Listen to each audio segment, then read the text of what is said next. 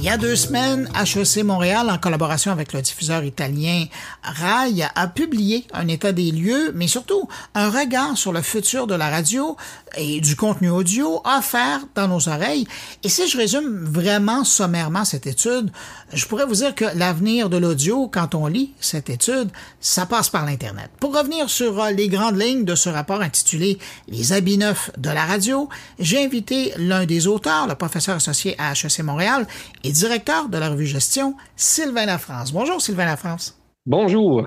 Ça a été quoi, Sylvain, euh, ton constat en avançant dans cette étude, en regardant euh, les résultats que tu voyais apparaître devant toi? Ben, peut-être le plus grand constat qu'on a eu, c'est de voir que la radio et ceux qui la font ont vraiment changé d'industrie aujourd'hui. C'est-à-dire qu'ils ne sont plus, ils ne peuvent plus regarder que l'environnement concurrentiel de la radio. Ils doivent regarder l'environnement de l'audio dans sa totalité parce que quand on parle, quand on pense à l'économie de l'attention, ben, il, y a, il y a 24 heures dans une journée, il n'y en a pas plus. Euh, quand on parle du modèle d'affaires aussi, il y a tant. Et l'argent se répartit maintenant entre des nouvelles plateformes audio.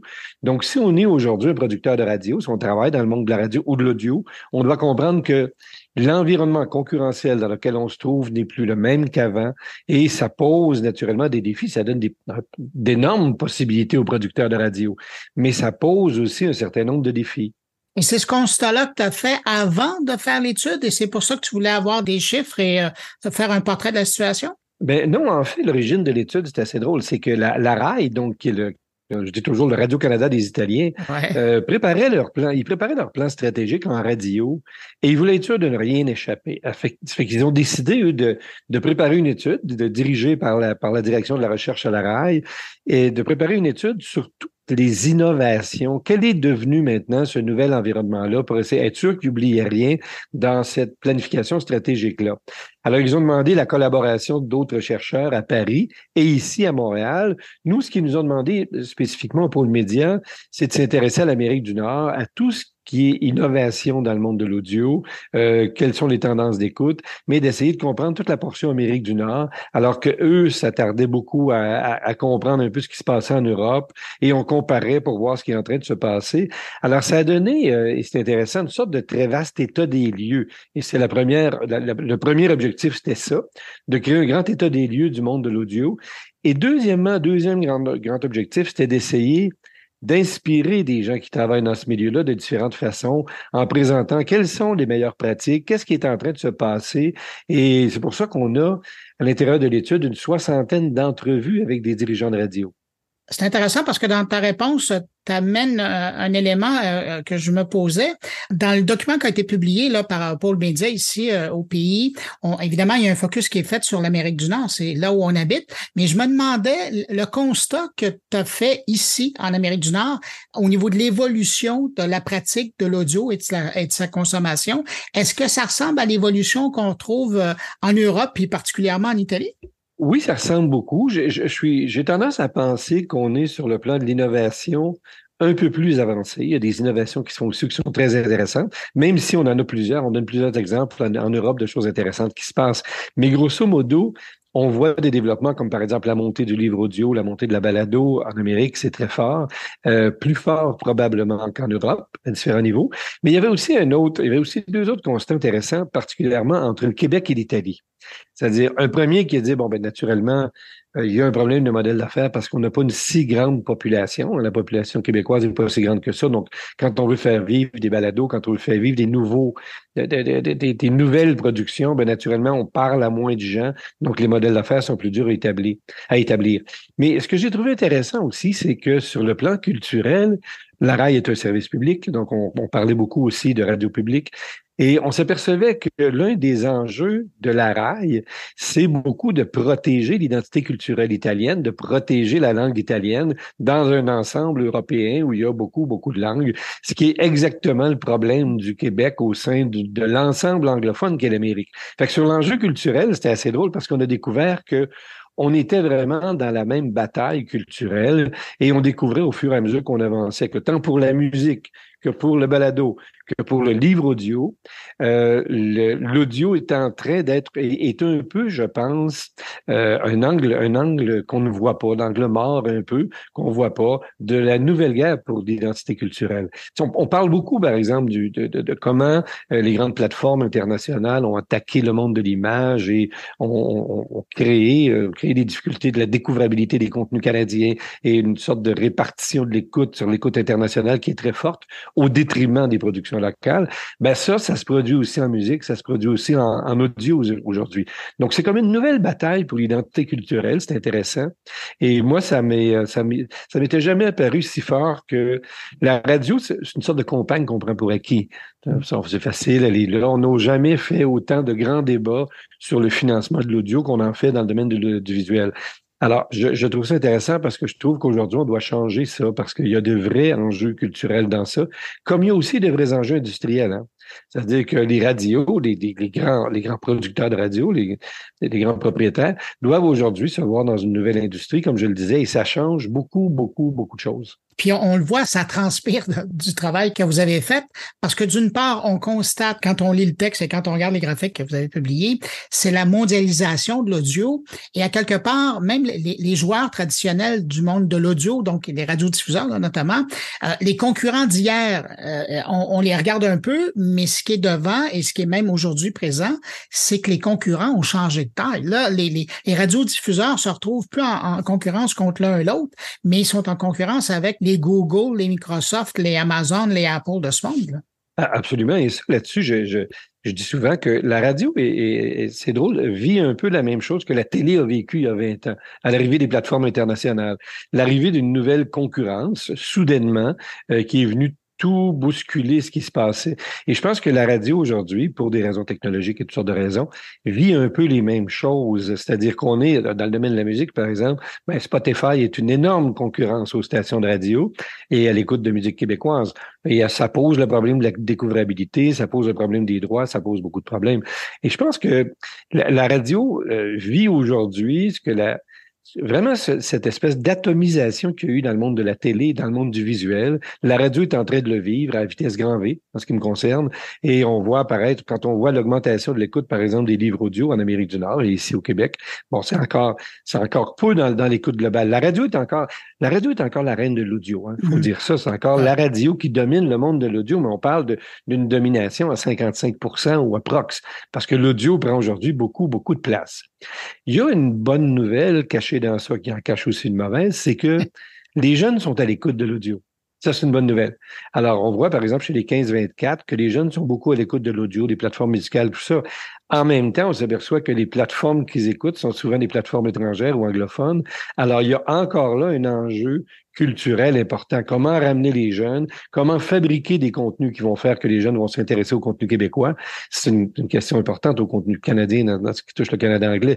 Donc, c'est c'est vraiment aujourd'hui pour la radio le, le, même défi qui s'est posé avec la télé. Je pense qu'il faut repenser les modes de financement, les modes d'intervention publique, les modes de réglementation, les modes de protection de notre culture dans le monde de la radio. C'est drôle parce que, ta réponse me fait penser à un extrait euh, dans l'étude où euh, ce sont des chiffres euh, américains, mais c'est probablement quelque chose qui ressemble beaucoup à ce qui est présentement au, pays ici. C'est de voir parce que tu parlais des, des, jeunes, de moins en moins de jeunes ont des radios, des postes récepteurs à la maison. On sent que le poste radio est moins présent, mais à l'inverse, les gens écoutent plus d'audio parce qu'ils utilisent leur téléphone, leur bonne intelligence, leur ordinateur. Oui, c'est vrai. Et, euh, et là-dessus, je dis souvent, tu sais, j'ai souvent dit dans le monde de la télé que le téléviseur a beaucoup plus de problèmes que la télévision. Parce que la télévision, on peut l'écouter sur l'ordi, on peut l'écouter sur son téléphone, on peut l'écouter partout. Le téléviseur a un énorme problème. Et je dirais qu'effectivement, aujourd'hui, le récepteur radio a un énorme problème. Euh, nous, on a offert à des amis un récepteur radio il n'y a pas longtemps parce qu'ils sont à la campagne, il y avait une panne, tout ça. Puis on leur a offert un cadeau, un récepteur radio. Ils étaient très surpris. Il nous, demandait pourquoi, mais c'est parce que Bon, le récepteur de radio a effectivement un problème. C'est pas si simple d'en trouver un. J'étais dans un magasin de l'audio il y a quelques semaines et je regardais quels sont les récepteurs radio qu'ils vendent et ils n'en ont pas tant que ça de choix. Il faut presque aller sur des plateformes pour, euh, pour trouver des récepteurs à MFM ou, ou FM simplement. Alors, c'est vrai que le récepteur de la misère, ça aussi, par exemple, ça me, ça m'inquiète pas pour le monde de la radio parce que qu'on écoute de l'audio ou qu'on écoute une chaîne de radio sur, euh, sur son téléphone, sur sa tablette, sur son ordi, en soi, c'est absolument normal qu'on l'écoute pas sur un, sur un récepteur radio, c'est pas très grave. Est-ce qu'on écoute de l'audio? Et on écoute encore beaucoup d'audio. En fait, on écoute plus d'audio qu'avant, au total. Alors, la, la, la radio n'est pas, n'est pas, pas sur la veille de mourir, la radio va pas si mal. Maintenant, ils ont des enjeux en radio de, de, des enjeux de financement, des enjeux de modèle d'affaires qui sont importants aussi. On le voit sur les réductions parfois des investissements en région, des choses comme ça qui commencent. D'ailleurs, si on le regarde sur un horizon de 30 ans, euh, je me souviens, moi, quand j'ai commencé en radio, en radio privée notamment, euh, des, des, des, des, stations régionales avaient parfois 10, 12 journalistes. Euh, CKCH Hall avait même un hélicoptère à une certaine époque. Aujourd'hui, les stations de radio régionales n'ont pas des salles de nouvelles de cette dimension-là et des équipements de, de, de, de ce prix-là. Alors, euh, les radios ont reculé sur certaines de leurs fonctions traditionnelles, que la télé a repris, donc c'est correct.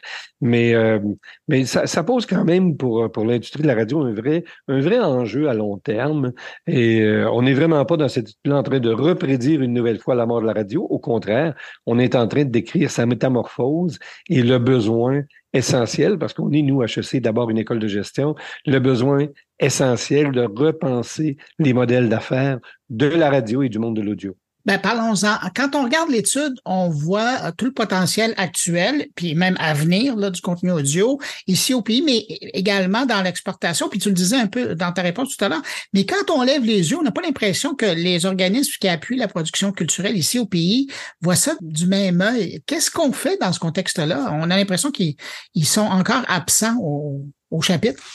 Ouais, ben je pense qu'il faut, je pense qu'il y a beaucoup de sensibilisation à faire. Comme je le disais tantôt, la radio est un média qu'on a toujours un peu pris pour acquis.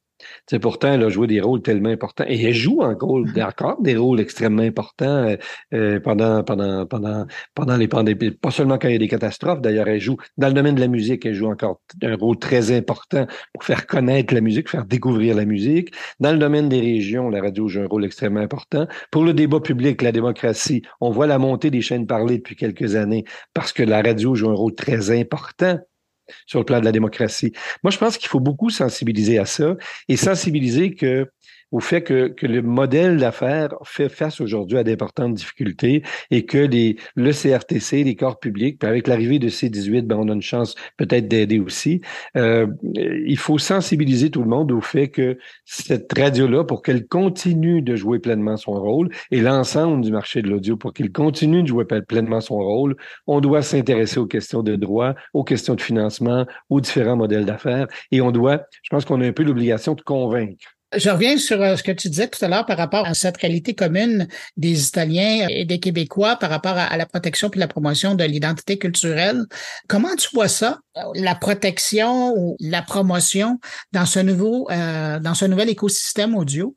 Ben, d'abord, moi, je pense que le, le CRTC doit renforcer beaucoup la partie culturelle de son mandat. C'est-à-dire qu'elle doit, le CRTC doit vraiment s'intéresser, dans le sillon de, de, de, de C18, doit, vraiment, C11 de C18, doit vraiment s'intéresser euh, au financement des médias, doit vraiment s'intéresser au rôle culturel de la radio et recommencer à à, poser des exigences sur le plan culturel. Naturellement, les exigences doivent aller avec des nouveaux outils pour le financement parce que ce sont des entreprises.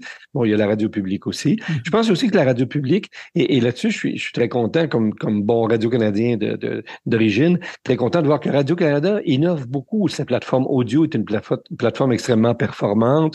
On y trouve beaucoup, beaucoup de, de formes de son, de, de, de contenu très différents, de nouveaux types de contenus. Audio, d'ailleurs, est un exemple qu'on donnait souvent nos collègues euh, italiens et français parce que c'est vraiment un exemple assez intéressant et assez dynamique de ce qui peut se produire. Mais je pense que les, les organismes de financement, les organismes qui défendent l'identité culturelle, les, les syndicats d'artistes doivent s'intéresser encore plus qu'avant à la question de la radio et de l'audio parce que, comme je, je le répète, c'est un angle mort actuellement de la lutte pour la défense de notre culture et c'est très important qu'on commence à s'en occuper. La radio a besoin et l'audio ont besoin d'un peu d'amour actuellement. J'aime bien l'expression un peu d'amour. Euh, Sylvain, en terminant, aujourd'hui, là, à quoi ressemble l'avenir de la radio et de l'audio en général après ce travail de réflexion que tu as fait avec euh, les Italiens et les Français? Mais moi, je pense que c'est un très bel avenir, euh, et pour la radio et pour l'audio dans son ensemble, en autant que les producteurs, mais on voit qu'en passant, il y a beaucoup aussi de producteurs d'audio aujourd'hui parce que, contrairement au monde de la télé, il n'y a presque pas de barrière à l'entrée en audio. Il n'y a pas tellement de coûts à fabriquer une émission, à fabriquer de la balado. Ben, J'en suis un exemple. Des coûts ben, exactement. Ça fait que il y, a, beaucoup de gens qui peuvent entrer. La presse est entrée en balado. Le Devoir, le New York Times, un nouveau site audio extrêmement intéressant parce que donc le rapport, le, le, le rapport des coûts de production est intéressant dans le monde de la radio. Ça peut permettre aussi à des, notamment aux services publics, de rejoindre des auditoires plus nichés. Donc, pour moi, il y a beaucoup, beaucoup de très beau potentiel pour l'avenir de la radio et de l'audio là-dedans. Et je pense que si on fait preuve d'innovation, si on continue de, de, de, de, s'intéresser au mode de financement de ces médias-là, je pense que la radio et l'audio ont un très bel avenir et que et qu'on va continuer en, longtemps d'écouter ou de vivre ce miracle merveilleux de quelqu'un qui parle à quelqu'un tout simplement. C'est quand même quelque chose d'extraordinaire. Tu as tout à fait raison. Sylvain Lafrance, professeur associé à HEC Montréal et directeur de la revue Gestion, merci d'avoir pris de ton temps pour répondre à mes questions. Merci beaucoup.